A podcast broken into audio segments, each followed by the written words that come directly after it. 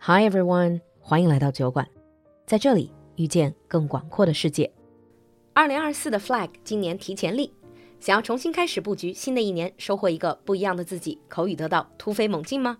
酒馆学院的旗舰小班直播口语课第二十六期正式开放，超级早鸟价报名，赶快联系小助手占位置吧，微信号是 l u l u x j g，我们在酒馆等你。Now on with the show. Hi everyone and welcome back to Britain under the microscope. 欢迎回来，闲话英文，嗨阿兰。 Hi, Lulu. Hi, everyone. And then the unemployment, what you call it, the dough. Yeah, in spoken English, we would call it the dole, but if you actually see it in government notices, it's called job seekers allowance. job seekers allowance. I like the positivity instead of unemployment allowance, the job seeker allowance. Well, the idea is that you're only getting that money because you're looking for a job as Mm. opposed to living unemployment benefit. I see. I see. Oh, so you pay one contribution into national insurance, and that covers medical, that covers maternity, that covers pension, and that also covers unemployment. Yeah, so it pretty much covers everything.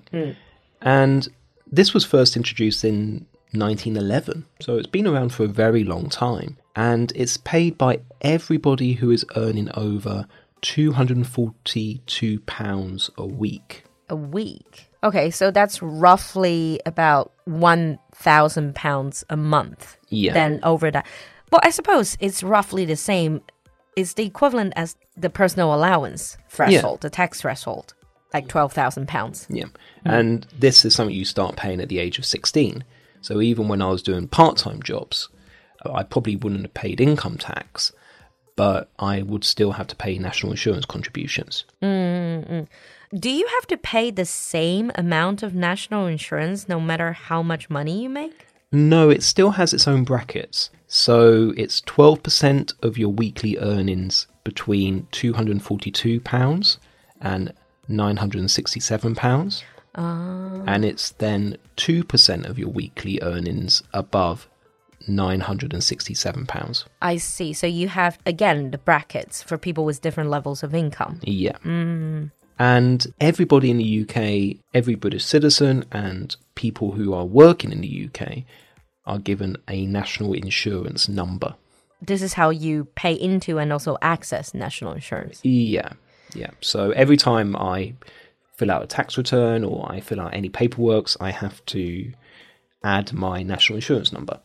I see. When you go to the doctors, is that also the one that you show? No, you don't have to show it. Uh, there's another number, uh, NHS number, to access medical. National insurance is basically a way of calculating how much you've paid. Oh, So, for example, I've lived in China for many years now. What I do is I pay voluntary contributions. voluntary means they don't force you to do it, but you choose to do it. I choose to do it because this is important to get a state pension. So let me get this straight. So if you are a British person, a British national living overseas, working overseas, you don't have to pay national insurance in the UK.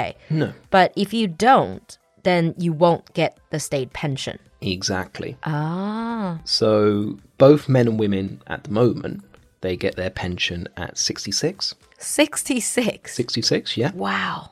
It's probably going to go up very, very soon. And what you have to do is you have to pay for 35 years in order to get the full amount. 35 years. Yeah, Oh, wow. This I think this is much longer than in China. yeah. Hmm. Now, the good thing is that paying voluntary contributions is not really that expensive. Mm-hmm. It's only about £700 or £800 a year.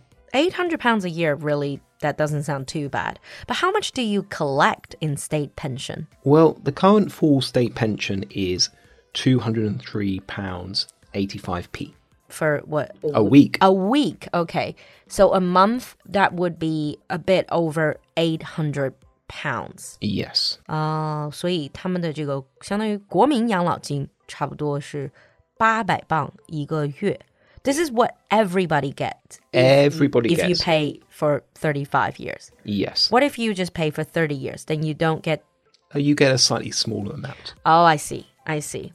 And does it grow with inflation? It does. State pension is something that is incredibly protected.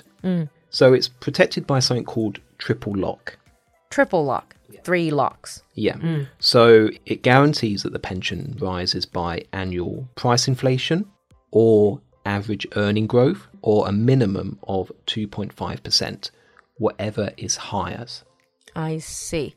Yeah, but being completely honest, having lived in the UK, 800 a month really isn't enough to cover anything. Oh. No. Especially when you're, well, I suppose you don't have to pay for medical, but still, you might have to pay for other things. Can I pay further, like extra additional pension through my work? Pretty much every company now has a workplace pension.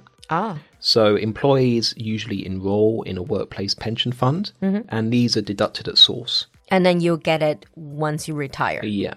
But the problem is with private pensions is that they can go down as well as up.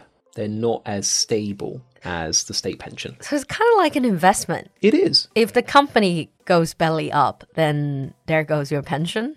It, that's what could happen. Oh, wow. So you're taking a risk. You are taking a risk. And this is one of the reasons why a lot of people, particularly as British society gets older, a lot of people work beyond the age of retirement. because they simply cannot afford to live on a pension.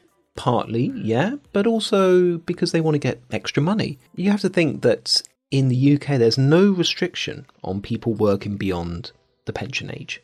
And even if you're working, you still get your pension. I think it's going to be the same in China, to be It honest. is, it is. For example, my dad, he reached the age of retirement, but he carried on working for about four or five years.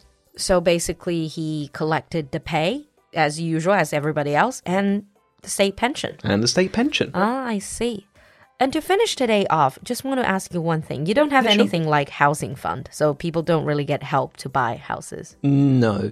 To get a house, if you're a first time buyer, there's normally deductions in tax. Mm-hmm. Uh, you also get preferential mortgage rates. I see. But there's nothing really like the Chinese housing fund. Uh, well, but then again, not everybody gets housing fund in China.